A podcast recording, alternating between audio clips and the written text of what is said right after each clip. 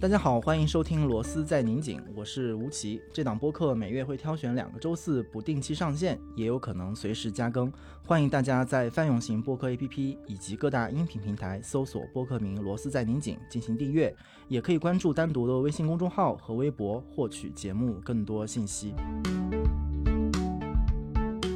Hello，向老师你好，你们好，丹迪吴奇，好久不见。今天我们其实是在一个特别的时间的节点，是我们一起合作的这本书《把自己作为方法》正式出版，应该有一整年的时间，是在去年二零二零年的七月左右。在这一年的时间里面，这本书的出版，然后在读者那里得到的回应，让我们非常的意外，但是其实也很兴奋，因为在国内的公共空间里面，越来越少有机会去谈论一些公共的议题，可能这本书带来了这样的一个小的窗口，所以我。觉得我们也是借由这样的一个机会，重新去把我们过去在书中聊到的一些问题，有没有新的思考，以及尤其是我们在书中当时特意留了一个邮箱，叫 Talking to 向标，非常非常多的读者在这一年时间给我们写了很长很长的信，所以这让我们非常的愧疚，因为我们一直没有找到一个。最合适的办法，非常及时的一一的回应。一个是因为数量，二是因为可能我们对每一个读者的问题也欠缺一些基本的了解，对他的背景，然后他的语境。所以这次也是希望做一点努力，就是我们把大部分的，几乎是全部的回信做了一个基本的整理，然后从中当中找了一些线索，找了一些被问到的最多的问题。希望借由这样的一个线上的连线，因为向老师现在还是工作和生活在柏林，不能够回国，所以通过这样一个远程的方式来。回应我们读者的问题，我们可能大概两个小时的时间里面，一是回应读者的提问，二是可能也简要的去聊一聊，呃，我们三个人其实是各有专长了，各自在各自的领域里面，其实这一年也度过了非常漫长、独特的一年。这一年当中，自己的工作有没有出现一些变化？在我们的工作当中，又是怎么样去受到了这本书或者集体工作的影响？所以今天可能我们通过这样的方式来重新的继续。我们之前的对话，但你一开始要不然，我觉得这本书跟其他的书不太一样。首先，我可能还是作为编辑简单回顾，就是这本书确实是得到了一个让我们都出乎意料的成绩。现在应该加印已经有十几个版次，然后销量是非常高的，至少比我们最初的预期是很高的。但是这本书事实上对我个人来讲很不同。我一般一本书编辑出版以后，这本书在阅读层面，就是我作为读者和这本书的关系会相对的淡一点，因为你在编辑的过程中其实已经看了太多次了。但是确实就是这本书到今天我还在看它，就是会。发现，在我这一年的生活中，仍然给我新的启发。接着补充我的角度，可能跟丹尼又非常不同。我其实很久很久 不敢翻开这个书，因为我觉得很怕再看到错误，难以面对当时自己的一些状态吧。所以很长时间没有特特别直接的面对书，包括这个书后面的很多活动，然后这些其实都是很不好意思去面对的。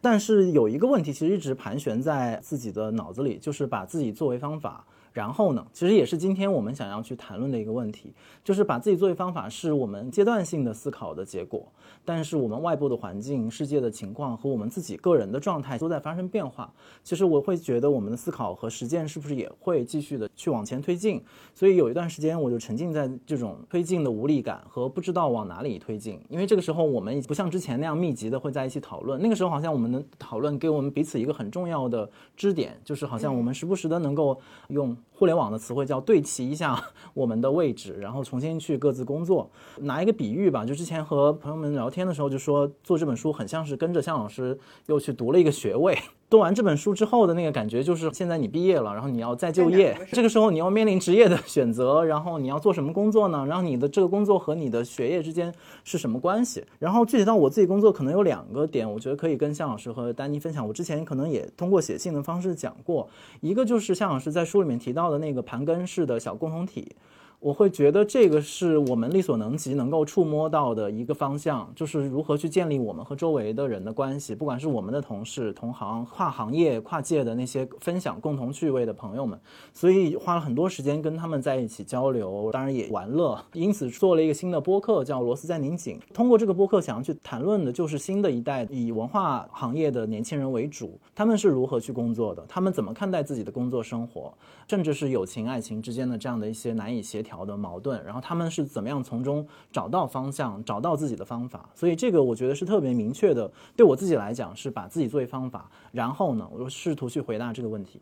另外一个是我可能也非常潜意识的影响我的一组概念是书里面提到的这个中心和边缘的这个位置，然后这个跟我们自己花了很长时间生活和工作在北京这样的一个超中心，甚至越来越似乎成为某种全球中心的这样的一种生活的感觉吧，其实也有很强的封闭感。所以最近的一年时间也花了很长的时间去中国的其他的地方，大大小小的城市，然后乡村，没有做太深入的调查，但是也通过熟人的关系认识了非常多有意思的个人。小组、团体、公司，他们在类似福州、苏州，然后景德镇、广东的阳江这样的地方，做着非常有意思的事件。我觉得每次跟他们的沟通，会给我带来非常非常大的营养和刺激。所以最近我们又在花一点时间，试图去说，那跟这样的一些人，我们可以如何工作？或者说像丹尼说的，我们如何经由我们在北京这样中心的一个位置，去把他们的声音和想法传递出来？所以这个是我很具体的今年和未来的工作里面的两。个支点，所以接下来就请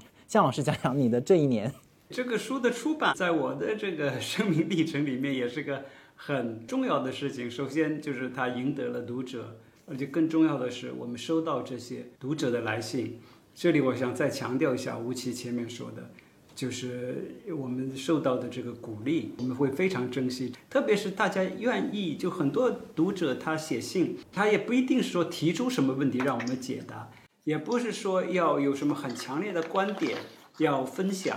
但是他就是说想加入我们的聊天，想跟我们一起聊，就这个精神不一定是多少崇高，但这个就我觉得是非常可贵的。再一个是我们的愧疚，要强调一下，就是我们的信都看了，但是确实要去提笔去回信一封一封信是比较难的。一个当然是时间问题，再一个呢，信虽然比较长。我们大概知道大家所指的问题是什么，但是你要真正的用书面的方式进行展开的话呢，又觉得不知道怎么讲，就是对这个情况并不是特别熟悉，心里没有底，应该怎么说？但是至少是这些来信，这些问题是一个巨大的氧气筒。虽然这个氧气的具体的形式不能够刻画出来，但是它那个氧气给了我们这个一种氛围，给我们这样的营养，给我们这样的能量，所以是非常感谢。我觉得今天这个活动。最小的能够表达我们对大家的感谢、敬意和歉意的一个方式，所以我以前的书没有过这样的效果，估计今后的书，一般的学术书也不太可能会有这样的效果，所以这个是一个特殊性。第二个特殊性呢，是在这个时间点上，当然我们有疫情，就是其实到我现在为止，我还没有看到这个书本身，物理的书我没有看到，没 有没有记吗？所以这个书的一个存在。确实是作为一个经历的存在，一个精神的存在，一个当然通过网络空间，我们知道一个社会性的存在，因为大家都在谈它怎么等等。但是它的最后那个物理性的存在，我到现在是没有看到，所以这个可能是很有意思的哲学问题。如果说。你要用纯粹的这个所谓实证的问题要问我说这本书存在吗？我是可能不能够去证明这个书已经有那么一本书了，但是它的这个社会性的存在又是，其实不仅存在，而且是对我个人来讲是很强大的。再一个呢，就更重要的，为什么这个书在时间上有特殊性呢？因为这个书刚才吴姐讲的是六七月份，可能是七月份正式面世的。然后我二零二零年七月三十一号，我和全家从呃牛津搬到了这个德国。这一年，当然我在必继续保持牛津的这工作，但我在就是学研究假，然后同时呃开始进入马普索马克思普朗克社会人类学研究所啊。那这是一个非常大的转折。当然疫情我也不太能来办公室，都在家里面开始了解适应。新的情况，最大的转变并不是说是一个国家的转变，语言的转变，语言的转变也是一个很大的问题。我一德语一个词都不会讲。当然，工作性质的转变是最重要的，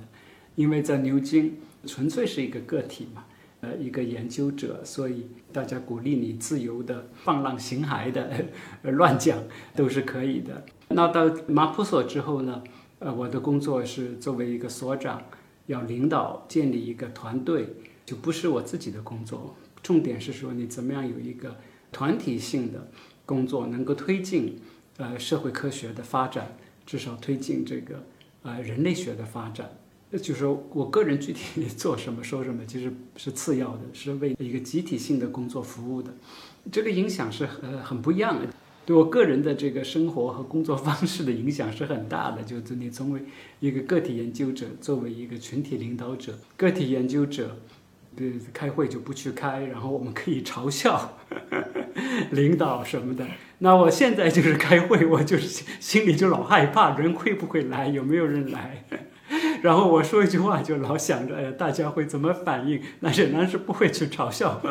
呃其他的领导。当然，就是这里有很多资源。那像这本书，我觉得是对我可以说，我进大学一九九零年到两千二零年这三十年的。当然，这个书里面还讲到童年时期了。但是，就是从我这个研究工作来讲，可以认为是这三十年的研究工作的一个总结。然后刚刚好在这个书出版之后，我进入到这么一个新的角色，然后中间提出了很多问题，包括刚才丹尼和吴奇提到的关于个人、关于研究个人和呃附近你的群体。那作为所谓的领导之后，这个附近就成为你的主要的工作重心了。你就怎么样去协调附近的关系，动员附近的力量，一起，但是有一个远的目标，但你怎么样从附近开始去推进它？所以也是希望能够继续和读者，来自各个方面的、带着各种经历的读者进行继续对话。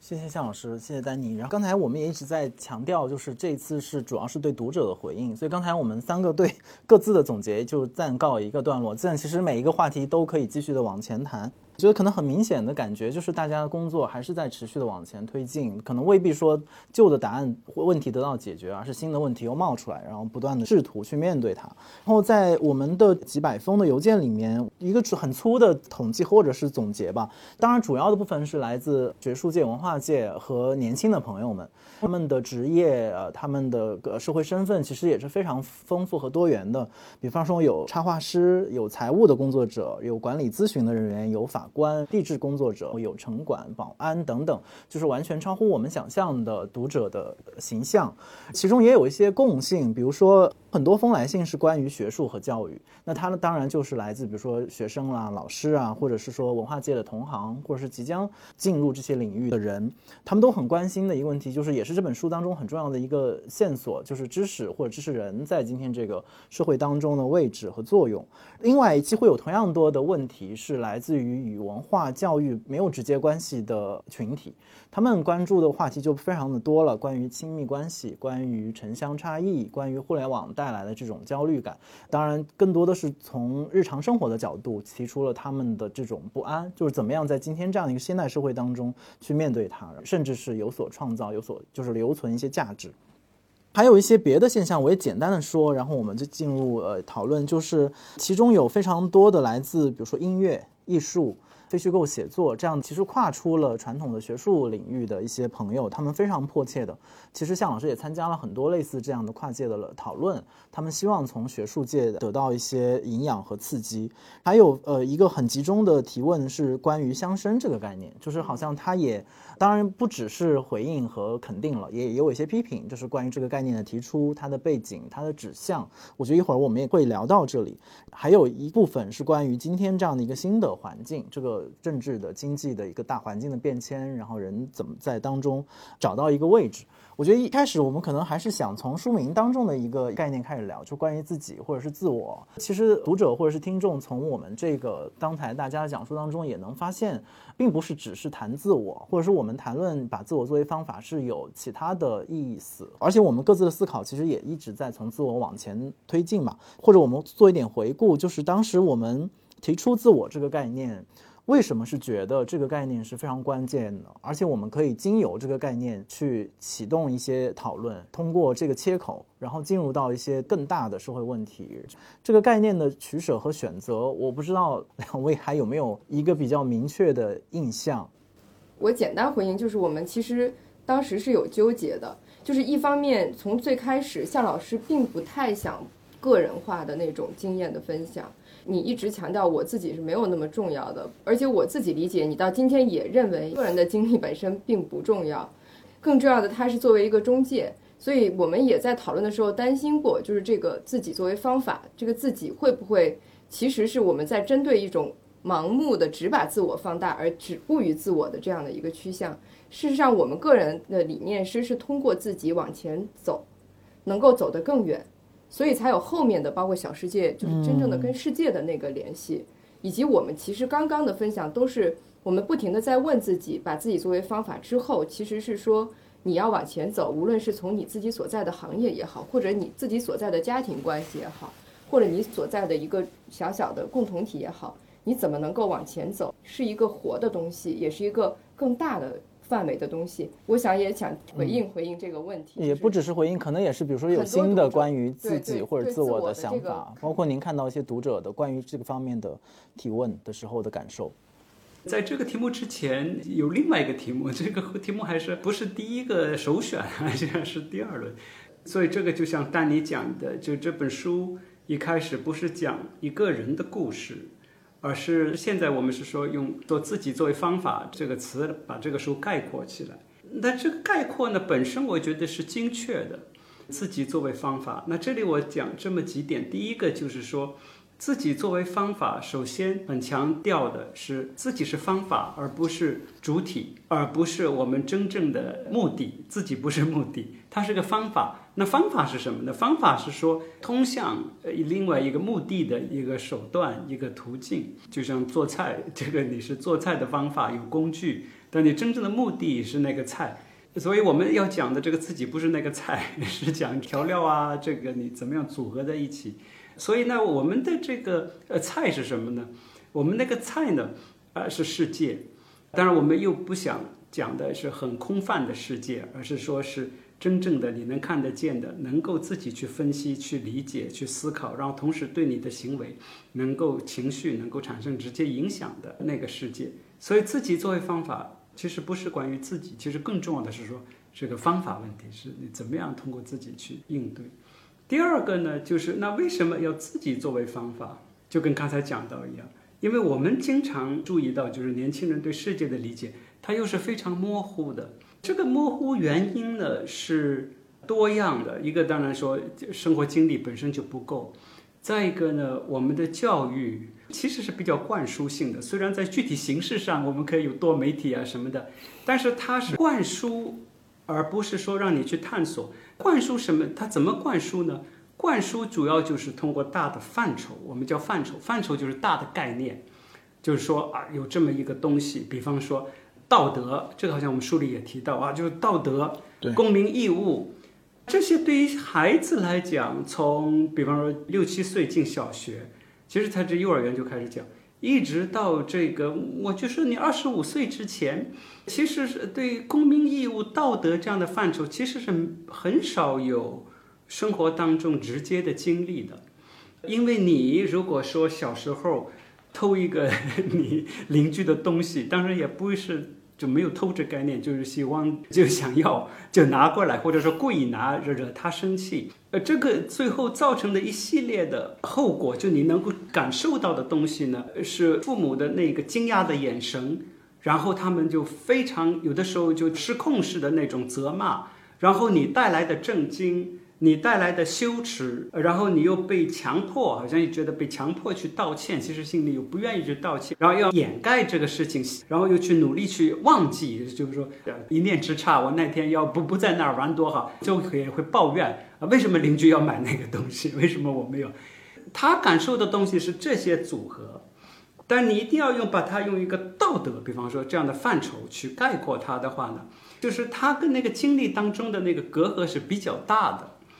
但是我们教育不讲那一些一系列的，比方说就不想面对，把这个事儿忘掉、掩盖掉，这个其实是孩子心里面经常有的，就是你想吃东西，其实也不敢说，然后你就偷偷的吃，这种偷偷，对吧？我们不讨论这些东西，讨论一个零自上而下零下来的一个大的范畴，叫道德。这个呢，一方面当然就大家对自己经验就失去了审视，失去了反思。甚至失去了描述和述说的这个能力了，觉得这经验都是乱七八糟的，这个是一个问题。第二个问题就是说，所有的思考呢，就是根据这些大的范畴来组织了。当然说，你学习范畴本身它也是一个经历，什么意思呢？像老师这么讲的时候，你这么写的时候，它也会引起一系列的这个情绪上的，甚至有的时候是身体上的一种反应的。有的东西为什么觉得崇高，就是因为它反复讲，它有很多的色彩、声音一起来。因为人作为有机体，他对这些东西是会反应的，然后他就会建立一种联系，就这些崇高的范畴和这些。给你一些崇高感的生理反应的那些刺激源，呃，声音啊或者色彩，它会联系起来，到最后它会，呃，塑造成无意识的一种反应，对这些范畴就有这种反应。所以这个范畴的力量是很大的，它可能是比较空的虚的，但是它对你的影响又是很大的。是什么结果呢？就自然而然的，你就运用这些范畴来思考。去看社会什么东西，都是从这些范畴出发，然后拿这些范畴去套，然后范畴和范畴之间你怎么建立联系呢？通过抽象的逻辑演绎和通过文词上的，有的时候就是文词上的，我们叫 associative。有的时候就词和词有点靠近，也也能够把它组成，好像是一个推理链条，但其实它这个实践里面是靠不住的。但有的时候就词和词近，你都能够把它放在一块儿，好像是它们有内在联系。这样的一个范畴导致下的对世界的理解呢，就变得非常抽象。变得抽象之后，它会有一系列，大家可能年轻的朋友会有这样的感触。抽象之后，就其实是非常容易的观点极端化，然后对这个背后的这个历史来源呐，里面的复杂关系、里面的奥妙，就觉得没有什么兴趣，都觉得那个是废话，几乎成了一种范畴崇拜，好像是，整个的讨论就成了节日期间的那种拿着范畴放烟花的感觉，你觉得是非常热闹的。你这边的一个红色烟花，那边蓝色那这样等等。当然是很消耗的。那放烟花的那一刻，你觉得非常的获得能量，但是烟花持续五秒钟，生命持续可能仅仅一百年。烟花之后的那个夜晚是怎么回事？至少我觉得，为什么自己可以作为方法，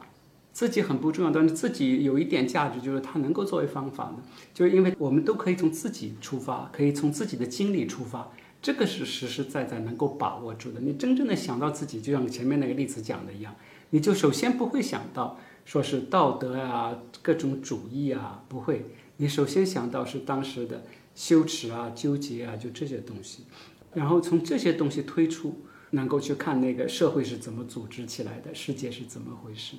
然后我看那个读者朋友很多来信里面也提到，觉得这个好像是比较奢侈，也不现实。他就觉得现在好像自我都搞不清楚哪个是自我，好像觉得社会压力也很大，不可能让他大家有一个比较稳定的自洽的自我，自我都不存在，你怎么可以从一个不存在而且很不稳定的东西呃出发作为一个方法呢？你呢拿锅做菜，那锅本身要比较稳定的，如果是锅本身是就是不断的被敲打，这锅都不知道放在哪里，你你没办法用它作为方法。这个是我们要更具体的谈，就究竟大家是在什么样的场景下有这种感触？但这里我觉得有一个概念的区分是比较重要的，就是自我不等于自己，自己自我我是有一点区分。这个是上一次有一个讨论会上，同济大学的张念老师给了我这样的一个启发。我觉得我们话语里面自身。这个概念可能比自我这个概念要好。然后呢，自己我们用的这个词“自己”是比较中立的。那自我是什么意思呢？自我其实是说要建立一个比较系统的、明确的、稳定的叙述，有关于我是谁。自我是一个行动者，一个思考者，是有明确边界的。呃，所谓自我中心、自我主义啊，有很强大的一个主体。自身就不一定有这一套的叙述，自身作为一个我存在当中的这么一个一个肉身这样的一套意识，但它可能是随时变化的，它没有一个非常稳定的叙述，就关于我是谁，我要怎么样，没有一个非常明确的啊一个边界，跟别人怎么不一样，没有非常明确的一个利益在那里说这个是我的利益。简单的例子，比方说，如果自我的话呢，它推向的引出来的一个比较重要的生活原则，可能就是要自我证明。这个书里我们也提到，就是就不断的要去向别人证明自我是有能力的，是值得尊重的。如果说是自身的话，可能就是没有这样的一个欲望。那自身的话，你可能会不断的去反省自己。自身不一定是说放弃了自己，不一定的，他是在自身他会不断的去反省，但是他没有去有那么重的欲望去建立一个自我的叙述。我觉得今天年轻人是不是有很多这种对自我的追求，而对自身的这样的一个更加开放性的反省不太够？你再想一想，你什么时候是最快乐的？我的一个生命经历当中，其实就是你注意到自身。而忘掉了自我，那一块是最快乐，那一刻是最快乐的。什么例子呢？你如果是跟别人一起演奏音乐，你是拉小提琴的那个人去弹钢琴，还有其他人做别的，或者说你跟别人一起推足球，你不管是你的位置是是怎么样，这一个群体里面，呃，或者是跟别人一起跳舞，这可能例子就更明确，你一起跳这个呃集体的这种。呃，舞蹈就是需要不同人要有一种应对，要有协调的。那在这样的过程当中，这样的一个艺术创作，或者说是不一定艺术创作了，你有的时候是休闲式的跳舞也可以。因为你或者大家跟着问一下父母，或者说爷爷奶奶他们跳广场舞的经历，那一刻的时候呢，你对自身是要高度警醒的，特别在音乐演奏当中。因为你要必须要非常精确，要跟别人协对，你不能够弹错音，对吧？所以那个对你自己的一举一动，呃，你是要高度警醒，然后自己对自己的身姿啊，自己的这个心理状态都要处于一种受控制的状态。但是在那一刻你没有自我，因为最重要的，你对自身身体的举动这样等等，都是要跟别人形成一种协同。最后要产生公共性的一个效果，所以在那里头，你为什么觉得非常快乐？我这个呃不懂，我没有这个心理学或者说这种认知科学的基础，但是我觉得一方面是和别人的这种应对，应对就是这种合作，但在这个合作过程当中呢，你不是完全没有了自己。而正是要对自己反思性的一种控制，其实那种给你一个脑子里面我不知道分泌了什么东西，反正是让你非常快。所以这个自身和自我的关系，呃，有这。然后我们牛津大学人类学系的一个调查发现，我大家知道去赛艇，他发现就是说，你如果说一个人在那里做训练的话，他的这个疼痛感的临界度，比方说是五，如果说一组人一起做。它疼痛的临界感会提高，提高到七，什么意思？就是说你一起人一起做的话呢，他对疼痛的知觉不那么敏感。原因现在不太从这个生生理学上，我们现在我不知道他们发现没有，反正这个是一个现象是存在的。就是说一组人一起做，他认为非常重要的是那个 synchronization，就是你一定要有节奏感哈，如果没有节奏感不行。一起人一起做呢，他一定要有节奏感、协同感。是这种协同感，让你的脑子会有一种积极意义上的兴奋，呃，所以这个也是一个例子，就是说他其实他划桨的时候要协同，他一定要对自身有一个很强的控制，但是没有自我，他不要建立一个我是谁，我怎么样，我要这么的，他没有这个，这一刻是非常快乐的。最后一点就是刚才回应，其实丹尼和吴奇的这个前面讲的对这一年经历的回顾，自己作为方法为什么比较重要呢？因为这个自己这个经历，它总是在变化的。如果你把那个东西作为方法，我们的这个探索求知就会变得是一个很具体、很开放，但是又同时又是非常持续的一个过程。因为它总是会有新的东西出现，而新的东西它不是从天上掉下来，而是是在身边冒出来，那个是很有趣的一个过程。我觉得又听到了好多非常对振奋的一些启发，就是刚才，尤其呃，我之前我们其实讨论过从自我到自身的这样的一个辩证，但没有引入自身这样的一个角度，我觉得好像呃一下又打开了很多新的空间。接下来我们可能读一点那个读者直接的提问和他们的描述，我觉得可能很多问题跟我们刚才说到的是是相关的。比如说，嗯，有一个读者叫冬瓜地，然后他很有意思的是，他曾经就生活在浙江村里面。他是后面已经离开浙江村之后看看到这本书，然后发现和他自己的生命经验有一个直接的交汇。他信里面写了很多关于他自己生活经历的一些描述，我这里就不展开念。但是他其实提了一个很具体的问题，就是说，把个人经验问题化，看待问题带有距离感。这些话语初看时都给了他方向，但是思索之后却产生了一些疑问。刚刚向老师可能也解答其中一部分，就是说如何算是将个人经验问题化，然后我亲身融入我的生活，怎样去保持一种距离感？保持距离感是否是一种保持自我的方式？我觉得这些其实和刚才向老师提到的这自我自己自身的这个在意义的一个辨析，其实得到某种解答。但是可能一会儿看向老师有没有想要补充的。然后另外有一个读者也很有意思，他没有留下他关于他个人生活的一些标记，他是读者五三零四，就就是一个一个数字，就是是一个符码。特别符合今天互联网交往的一个感觉。他的问题非常直接，看清自己与世界的关系这个提议很好，但是切入口是哪里？是实践吗？从哪里切入开始这样的思考？所以我觉得这两个问题也在继续的请向老师做一些对读者直接的回应嘛。嗯，对，我觉得第二个问题就是切入口是哪里？因为我们今天讨论不是一个特定的研究课题，所以它的切入口，呃，我不能够很多难想象有一个，呃，对，就是肯定是根据具体的场景下。但是这不是一个有意识的、刻意的一个研究课题，像刚才讲到，它应该是一个很自然的一种生活方式，所以我们不应该去刻意的去找哪个切入口，然后说有一个计划，我要从这个切入口开始，一步一步怎么样走。那非常自然的一个切入口就是纠结。那今天呃，我们读者朋友很多反映的。不缺的就是纠结，对吧？纠结是就有矛盾，矛盾背后就有文章，所以从这个纠结开始，我觉得可能是一个很好的切入口。就包括我自己现在工作当中，那当然也有很多纠结。比方说，那我的时间分配，我自己写作呀、读书，然后有这样的一个行政工作，有一个集体协调的工作，哪一块更重要？这个是一个一个纠结。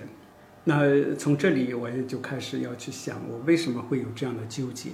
那是不是其实是我在某种意义上，我的这个自我的意识太强了？然后说，如果我要是说一种开放的自身的意识，那其实我就会更加的享受这种群体性的这个一起工作，对吧？当然，我们知道这个现代科学技术。现在是，当然是文艺创作也是一样，他对这个自我的这个强调呢，是很过分的，是很过分的。这个我觉得，现在我们看到这样的苗头，在全世界都看到这样的苗头，我们要把它，是，这是我们的一个工作，要稍微改变一下这样的一个东西。所谓天才，比方说这个对艺术天才的崇拜，这个好像是好像比较 innocent，呃，好像是要很可以理解的一种感觉，就大家就哦是天才还是好的。然后到后来嘛，就变成一个所谓的签名的问题，呃，就是说你一个艺术家，你画的哪怕再惨，但是你有你的签名，变得非常值钱。为什么呢？因为他就把这个自我这个东西放在中心了，因为他讲的是个艺术家这个人，艺术家这个自我，所有跟他有关的东西都会值钱。所以我们就不再欣赏艺术了，我们就成为这个艺术家的附庸了。那这个在今天的这个拍卖场上，那基本都是这样的。你拍卖，就是说不不问这个艺术都得究 究竟有多少价值，有的时候可以稍微问一下，但关键是问说哦，这个是谁的？这个价值为什么跟这个谁有关呢？你不是说要买这个艺术品本身吗？不是，我买的不是艺术品，我买的是这个签名背后带来的经济利益。所以，他这个的所谓天才，到现在变成这种艺术家个体崇拜，其实是成为艺术商品化的一个很重要的一个中介过程。如果我们把那个东西打破，全部匿名，大家就是看这个。如果说大家去投票或怎么样去选哪个艺术作品最好的话，你不会有这样的一个大的这种拍卖市场，因为它财富积累通过艺术品进行财富积累和投机的这个稳定性被打破掉，因为它有一个只个体放在那里嘛。你就绕着那个个体 进行投资、进行积累，所以这个逻辑它都是交融在一起。然后我们回到说天才 （genius） 是什么意思？天才原来这个词从希腊文里来，那原来它是一种小的神灵，它不是跟人是没有关系的。天才是飘游在空气当中的一个神灵，然后他哪一天他会到某一个人的身体里临时存一下，然后你有这种灵感，你是一个。所谓附体，就像我们那个跳大神的人，其实跳大神这里他其实都有学问的，要看你怎么去分析它。当然，这个神灵进来，他附体，然后你作为一个载体表现一下，这个原来是天才，对，那所以他是说他是反个人的。在今天的学术界，其实还是延续了这个传统，就是哪一个作者，哪一个作家，都是我们要去跟踪，要去理解。这么一个人类对意义的探索过程的一个主线，就是本来你所有的艺术，它都是人类对意义、对生活反思的一个实践嘛，一个非常丰富的实践。但我们怎么样去考虑它，都是要选几个重点的作家、作者去考虑它。这个当然是在方法论上啊，你要去组织一个图书馆，或者组织一个展览。当然，这个是有道理的，就是它作为一个线索把你组织起来。但现在它就超越了这个线索了，它就把那个所谓天才崇拜就放在中心了。我们学术发表也是这样，总是要去证明自己是怎么样，而不太考虑就是说你自己做的东西对这个大家对这些问题的理解有没有什么推进。很多都是在搞自我证明的这个工作。那我刚才也是讲什么，就是讲我自己这种纠结也可能会引发。我对这些问题的这个思考切入点可能不难找，关键是说怎么样把这个纠结转化为一个问题。这里它就是有一个要需要一种分析，这个是一个思考方法，我同意是需要一定的努力的。因为我们碰到纠结的话，要么大家是逃避它，因为就很累嘛，对吧？要么当然纠结就很快就简单的归因化。就觉得哎呀，我这个纠结是因为整个的环境太不合理了，太不适应了。我不是去否认这个问题，我们的生存环境永远是不让人满意的，永远是需要去反思、要去推进、要去调整的。但关键是说具体它是怎么回事？那这个环境是通过哪一些意识，通过哪一些范畴，通过哪一些做法，把我们引导到呃某一种思考方式上面？应给了我们某一种所谓的情感结构，就对哪些东西特别敏感，对哪些东西有视而不见，是它具体是怎么个激励机制，让我们觉得对哪些东西值得做，哪些东西就不太值得做，去想这些问题。具体的，那在学术，比方说它的这个发表体制啊，这样它的这个晋升体制啊，在大大学里，这个是我们熟悉的。那在出版界也有包括整个的这个。呃，它的激励机制是怎么回事？就说转化为这样一个可以具体观察和分析的一个问题。那么这个就回到前面那个冬瓜地朋友的，你自己身在其中，你怎么样有距离感？那这个距离感。并不是说离开他，从而对他不熟悉，或者说有一种惊讶，那显然不是那个距离感。那距离感的意思，正是说要有这种分析意义，你要把它变成一个可以放在手里面进行系统观察，然后去思考的一个对象。就像刚才我们讲，我们天天都泡在这个，如果说你搞艺术的，那成天不讲哦，哪个画家牛，他卖了多少钱。拍卖又怎么样啊？有得奖啊什么这这个东西，那你这些都是很熟悉的。但是你这个时候的怎么把它呃距离感，并不是说一定要离开这个场域，而是说要去分析哎这些最早为什么要设这些奖，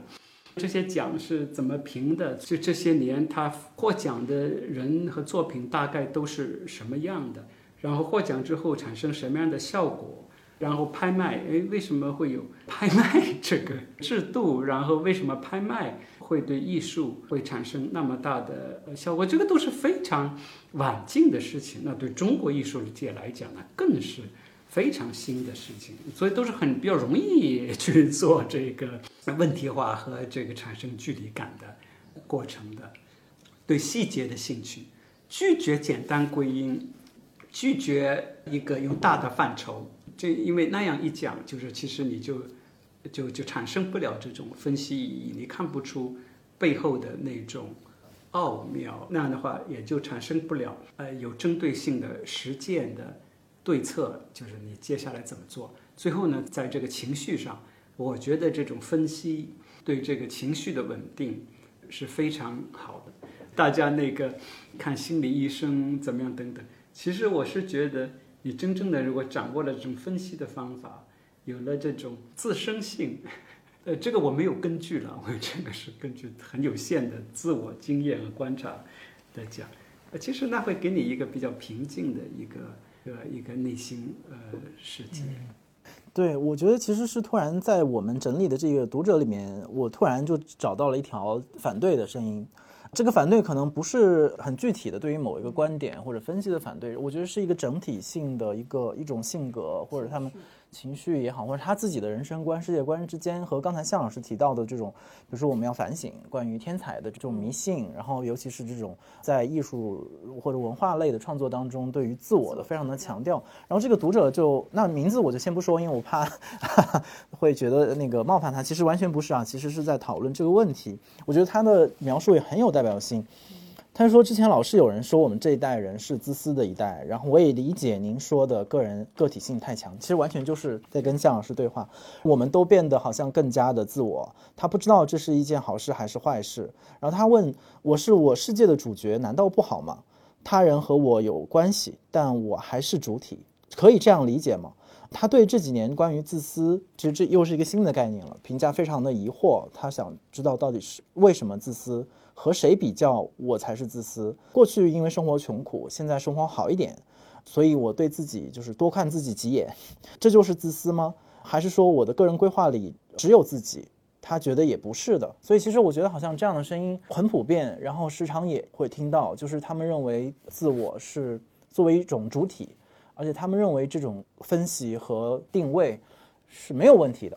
所以我觉得这个可能也是一个很好的直接和读者之间一些不同的意见做一个对话。不知道向老师听到这样的读者的声音会是有什么样的回应？对，我觉得这个应该继续用呃更加具体的方式展开。其实我觉得他完全不是批评啊，他是其实是非常正面的进入到我们的对话里面来。他提出一个关于这个一个新的维度，呃，关于自私这个说法。我想他触动这位读者的这个想法呢，可能倒不是自私本身这个概念，而是说可能是长辈，可能是我们这样的年纪，就经常会讲哦，现在年轻人太自私。那我觉得很多长辈说这个话，我是觉得没有道理的。那你要听那个长辈在什么情况下讲？这个孩子自私呢，经常是讲哦，你这么大了不成家，不考虑家里人的工作，你还是都这个年纪了，还要再去读研究生，怎么还想去出国？出国学什么？哦，学艺术，你就没有考虑 邻居怎么看？你不考虑你三姨怎么说？这么自私，不懂事情，不懂事。呃，这个是非常常用的一个非常普遍的这个语境，大家开始引入这个自私。这个概念，他的意思就讲你不考虑我们怎么怎么想，然后那个孩子如果是真的自私的话，就是不太考虑呃班级里同学啊，或者不考虑别人，那个好像现在长辈也不不太在乎，所以这个他用这个词，我觉得是长辈们在用这个词。如果说在这种情况下，我觉得是确实是没有道理的，这个是代际的问题。对于讲到这个亲密关系的问题，因为这其实背后有很深的东西的，就是。中国的亲密关系呢，它有一种 implication，它背后的有一个预设，就是要自我牺牲。比如说亲密关系里面，你要是自我牺牲的，如果说你有一个放松的自己，就是不太够。很多我们宣传的一种伟大的母爱啊，或者说为了孩子上学，父亲呃辞职，呃就是做饭做了多少年，然后为了父母，然后孩子怎么样？就是都是去做自我牺牲的这个预设，这个是我觉得比较在当今世界来讲，我觉得这个是比较独特的，有这种预期自我牺牲，他并不是说放弃自我，他牺牲了之后，他记得很清楚的，他老在说，算账。呃，你小时候怎么样？我们的当时怎么样？怎么怎么？我牺牲了多少？吃为了你吃多少苦？这样的呢？然后你现在要怎么样？他有一个预期的，所以这个呢，就是说他的自我是很强的，他的自我感其实在这里是很强的。但他的意思就是说我有很强的自我感，但是我又要牺牲掉。当然，很多程度上，如果说父母对孩子那个牺牲呢，在很多程度上可能是你不能说是呃，显然不是强迫的，但是肯定是在受社会引导，然后他有的时候是带有一种表演性质，不是说很刻意的表演性质啊，表演性质就是说他他要去做这个事情，然后做呢要做出来之后呢是要被别人看，是要获得别人认可。特别是那个牺牲要服务对象，那个服务对象的孩子，他一定要要一定孩子要认可他。如果你要是纯粹的那个自我牺牲的话，那你是一个很快乐的事情啊。你为了爱的人，你做这样的事情，不需要对方对你进行太多的认可。但我在我们亲密关系的这个自我牺牲。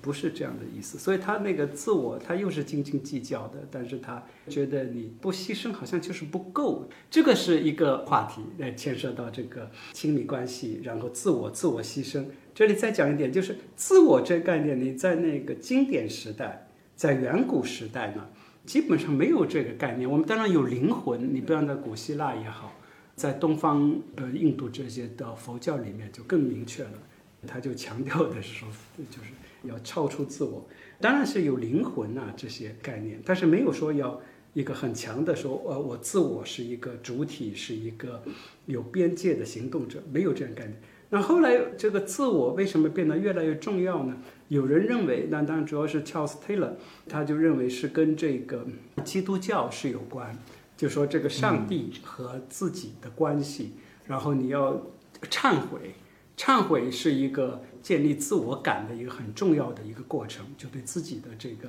错误，然后牧师进进行呃诉说，然后反思，就是生命有一定的呃目标，然后这个自我就变得越来越呃明确。我为什么讲这个呢？因为这个和牺牲又是联系在一起的，就是他要有了自我感受，然后他对这个受难呐、苦难呐，自我做了什么牺牲。然后这个牺牲呢就不能白牺牲，因为我这个是明确的自我，要得到回报，就这个牺牲要得到认可，这个链条它是联系在一起的。所以今天我们看很多这种诉说，就是自己受苦，觉得牺牲了很多这样等等，那显然都是有一个很很明确的一个自我感呃在那里的。对，在可能远古时代，人们不太呃这么去想它。人类学的前辈严云祥教授做的研究。可能大家都知道，他是讲，就是这个个人主义和自私的关系。他认为，在中国当代社会，很多人都讲这个自我，讲个人，但他认为其实是比较自私的，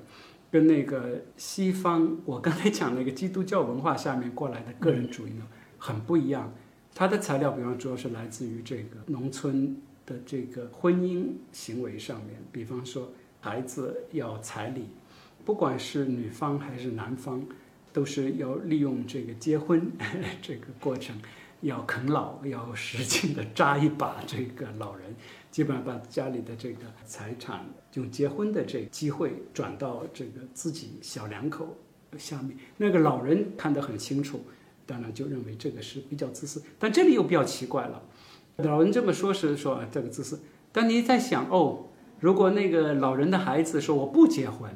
或者说我是同志，那个老人就要呼天叫地，那个孩子是真正的自私了，是不懂事了，是这个他们自己生错了人了，但他要进行道德上的诅咒了。那那个呢，就是说那孩子要结婚，要这个借这个机会让老人多拿钱，那个是可以接受的自私，所以它有不同的层次。呃，西方意义上的个人主义呢，那个当然也是是在哲学上进行一个提纯了的个人主义。那个意思就是说，个人是个体，但是每一个个人都是个体，个人个人和个人是有边界，每个人都有自己的权利，所以你要向父母要彩礼，这个是非常反对非个人主义的，对吧？你这个是啃老，是一种寄生，是对自己的尊严的一个污点，呃，如果说比较纯粹的这个个人主义，呃，下面是这么下来。当然，这个我们可以再去实证上的去观察，就是说，为什么我们中国社会确实出现有这样的一个自私的倾向呢？是什么呢？有一种讲的不好听，就是抱大腿的那个心理是比较强的。这个我在我们在日常生活里面，我在调查里面也都是有看到，就是那个那个父母对孩子怎么样，就找个好单位啊，或者说怕花心机，找个好人家啊，找个好人家，这个其实听起来都比较正常，但他的意思呢，就是说我怎么样能够抱住一个大腿，然后就一劳永逸。以后就是说可以成为一个快乐的寄生品，所以就是就比较极端的例子，我们那个艺术学院，很多父母那个心，我们是非常惊讶的背后的那个考虑，通过相貌怎么样变成一个寄生，对自私这个问题就先先讲到这里。对，就是很多朋友啊、读者其实都很好奇这个对话是如何展现的，因为当时我们还没有。太借助，比如说音频、视频去录制，好像我们也完全没有考虑这一点，所以很多朋友很好奇当时对话怎么发生。我觉得可能今天这样的一个讨论，大家可以看到对话是怎样发生，以及夏老师是怎么去从一个问题到另外一个问题去铺陈整整个这样的一条线索。我觉得可能关于自我还有一个很具体的，就来自读者的一些批评的意见，然后丹尼那边应该也会有。呃，还是在把自我作为方法这个提法，就我觉得有一个角度是来自可能比如说关。于阶层的意义上，就是有一位读者叫做汪真，他就说，在农村，然后父辈们重复着繁重的体力活，收入却微薄到仅仅可以维持温饱。他的意思就是说，难道要告诉他的孩子们，这样的生活更有意义，然后继续如此吗？对于普通的人来讲，就是努力的练习和观察自己讲述的能力到底有什么意义？在同一个地方生活，这种可以清晰的讲述自己的人和那些不能清晰的讲述自己的人之间，这个区别到底在哪里？然后他们是不是一种可以均质的去使用，把自己作为方法这样的一个路径？还有一个可能更尖锐的来自呃代际这个角度的 A P P，，我觉得可以请丹尼来呃。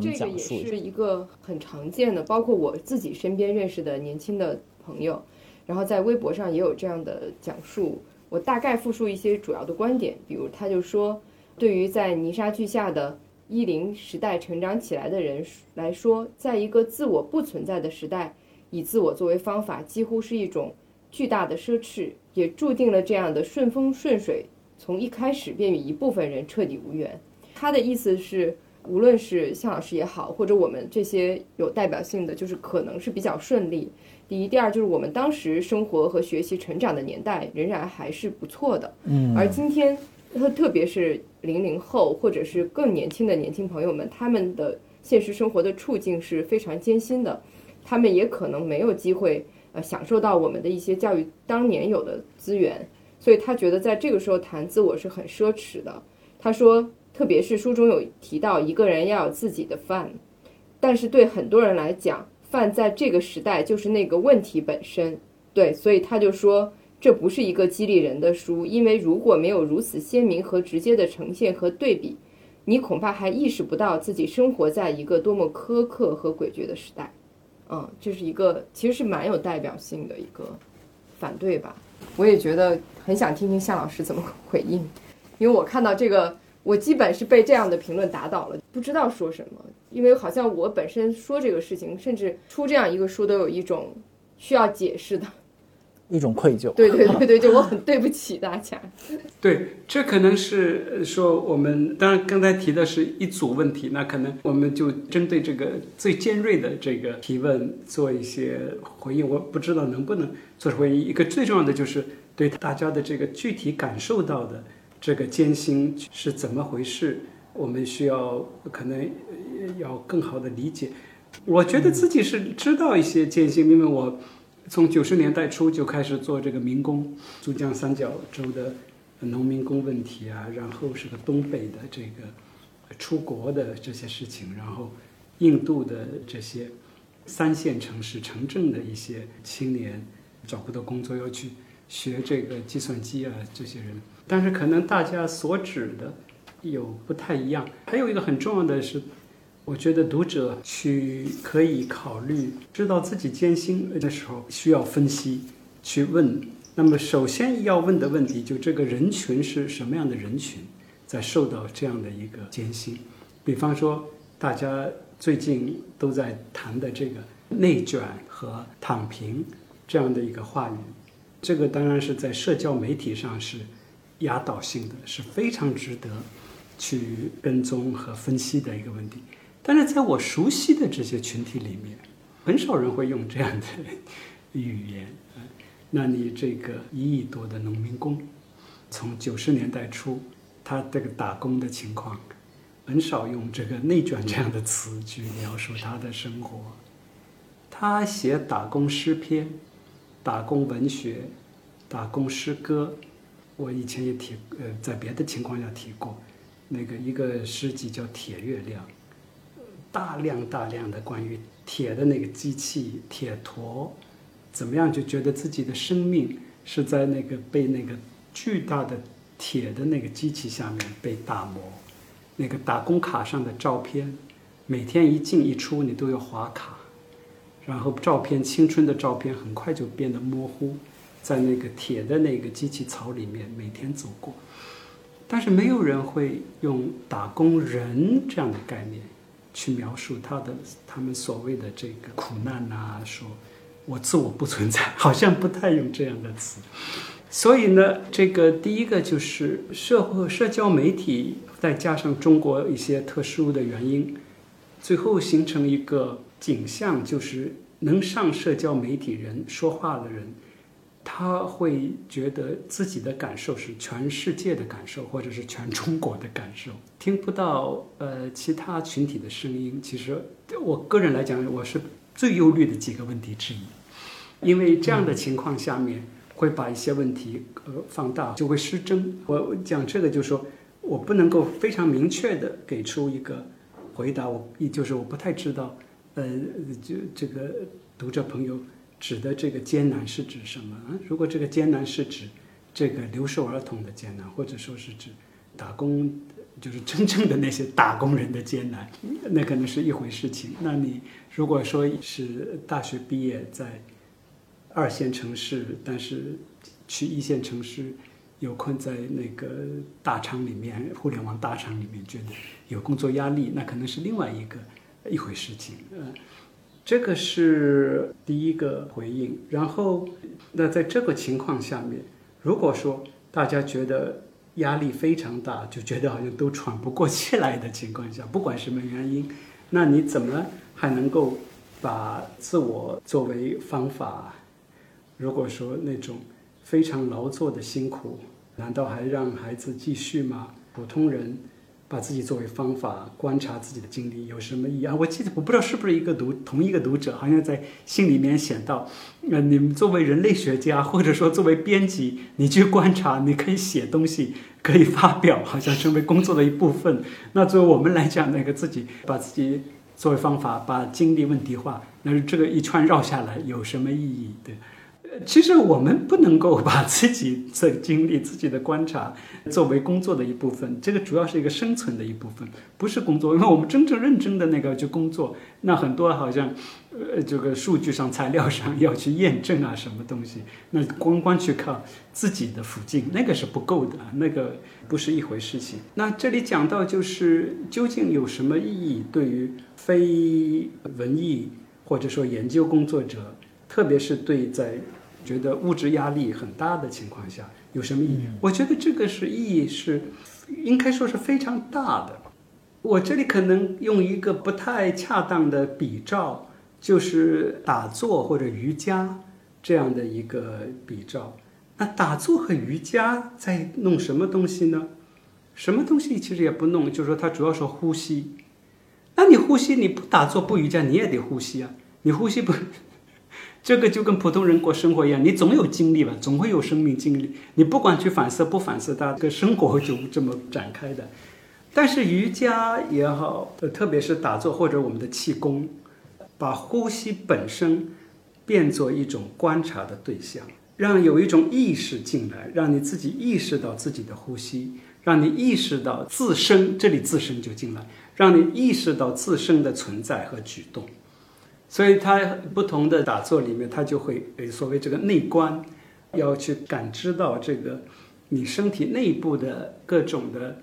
呃 vibration 这种震动，因为我们这个身体的构成都知道都是分子和分子不断的在那里互动，然后我们整个大脑都是不断的在神经元之间的大量无数的神经元之间的一个联系，让你去意识到那个东西，意识到自己自身的。存在是一个极其复杂的一个系统，非常丰富。你还在呼吸，什么都不做，但是你把那个东西变成一个观察的对象，那当然它是就有这种呃生理学上、健康上的呃好处了。在那么观察，那我们就是普通人，你反正你也是要受苦，各种各样的纠结，你反正总是要经历。那把自己作为方法，就是说把这些东西变成一个观察的对象。带入以某一种意识进来，去看它这些东西是怎么发生的，然后你去那么一看的话呢，一个就是说你对这个东西的理解就会深刻，否则的话，就前面那个好像是冬瓜地读者讲的，就我已经在里面了，我怎么能够产生距离感？但是你在里面呢，你就很多东西是看不清楚的，因为你真正的在里面裹在里面的，你就对应方式。很多都是很情绪化的，非常直观的，而且你情绪是怎么来的？情绪完全不是说一个自然的过程啊！你对什么东西感到愤怒，这样的都是社会构造出来的。这种东西都是强加，有什么东西觉得你丢脸了，觉得见不得人，这不显然就是社会让你那么弄吗？就让你在某些地方东西上觉得羞耻啊，说穷了见不能见人，这不纯粹是呃，别整个社会在在欺负你，让你这么感受。所以你自己在里面的时候，往往是被这些东西裹挟的。但是你要说把它像变成一个打坐瑜伽式的方式，你看自己的经历呢，那你就看到的是哦，呃，是另外一个途径。一个有意思的比喻，我这里不也是不恰当，就是一个孩子，哪怕动物，他看见火烧火，他的第一反应他会很自然的会离开。但是我们成年人非常智慧的人。看到一个，比方说一个愤怒，自己会生气，知道生气不好，但是我们往往不懂得会离开这个生气，反而会让那个或者嫉妒这种情绪，看到它起来了，知道自己的嫉妒，往往我们会奔向那个 那个嫉妒或者愤怒，还要那个去放大它，对吧？往往会有把自己转到这种负面的情绪里面来，所以这个是一个很有意思的问题，就是说。因为你在动物在生命的这个演进过程当中，你看见火、看见刀很小的时候，你就知道哦，第一反应就是要回避。那你为什么看到这个负面的这个这种情绪、这种感情的话，你会去冲向它，会去回避？我不知道从怎么样从这个神经科学上去解释，但我觉得这里是有一点社会功能在里，它就是因为你这样的一种嫉妒、愤怒，然后无奈这样的情况。背后是有利益在里头的，你可以让那个已经获得财富和声望的人，他是希望你去嫉妒。如果你不嫉妒，他会很失落，对吧？需要你穷了见不得人的那种感受啊，这个是所谓那个对贫穷者的欺凌，这个是最重要的。不是说你衣服穿的不好一点，而是说你见不得人。然后你能不能够跳出那一块儿？人类文明里面很多很高的文明是在物质。条件非常差的条件下达成的，比方我们说那个大的哲学思想，然后包括这种瑜伽呀、打坐呀，这个能够知道把自己的身体作为一个实验对象，把自己的身体作为观察对象，那个是在最简单、最艰难的条件下面而达成那种高度的一些想法。对，所以这也就是一种距离感。这里也就是。我都这都不懂，但就是说，比方说那个太极啊、气功啊，其实很多都是关于距离。比方说，它太极这个，其实是你感受到自己每一块骨骼之间的间距距离。为什么需要距离？距离之后有了距离，你就知道怎么样去运作、去协调，嗯，这个力量才会穿透啊。如果说你没有感觉到自己的这个骨骼之间的距离，你的发力发出去。那个是没有用的，发不远。为什么？那个是一块是僵死的，所以一定要打开。对，这个是又是一个一组也非常混乱的回应。那但也非常的有启发。我觉得其实每一个地方，其实也是在做这个书的过程中，其实每一个地方都应该追问，然后都应该再去牵出更多的线头来。可是如果放任这个水流，它就会就漫成一个非常大的一片沼泽。但我们还是希望当中找到一些很具体的能够往前流的这样的一些支流也好，或者溪流也好。我觉得关于自我这部分，我们原本也没打算要展开这么多，但是其实沿着这个一个问题一个回应，好像也很有意思。就是我们从从自己、自我、自身，然后到自私，然后我觉得这些其实都值得我们再去回应。然后就关于这个小部分，我觉得可以用一个读者的描述来作为一个回应。原本他是有一个问题，那我觉得可能他的问题已经被姜老师在回答前面的问题的当中有一个回应，但是我觉得他的描述。本身是刚才向老师一再提到的，就是希望了解大家更具体的提出每个问题的背景，他们对于自己生活的一个基本的描述。我觉得这位读者就提供了这样的一个图景，可能他也是对于前面丹尼说到的那一种比较代表性的批评的一个再解释吧。肯定不是完全相等，但是是相似的。这这位读者叫葛昌新，很有意思的是，他说他的导师，他应该是学国际政治的。他说他的导师也曾经在麻布所工作，所以相当于是也是向老师的某种意义上的同事。他自己是社科的学生，他主要描述的是一种巨大而真实的存在于宏大叙事与个体之间的张力。他的就是语言非常的有意思，我觉得很准确。他说上一秒。在思考中美关系，思考全球秩序，思考那些枯燥而复杂的政治学的理论。下一秒，转眼就奔向餐桌，冲向厕所，或者是爬回被窝。个人的基本生活之外，最直接、最能给予强大刺激的，就是国际的问题。在这两个极端之间的空隙，是看再多的综艺，看再多的电影。和父母吵再多的架也无法填补的。况且这两个极端都需要付出相当多的时间和精力。这种割裂和两个极端之间的张力经常令人崩溃。而且疫情这一个巨大的黑天鹅正在改变着我们周围的一切。每个人的健康都被简化为一个简单的二维码。会议、教学、工作，很多生活都在线上展开。画展、电影、演出、讲座，这些本应生动地活在现实中的事物，也都沦为了数据。我不知道向老师会不会想继续回应，但我觉得我们可能把它留在这里也很好，就提醒我们关于自我的问题，其实需要更多很具体的描述，需要大家不同的意见的声音的介入，然后我们的对话才能更有效地往前推进。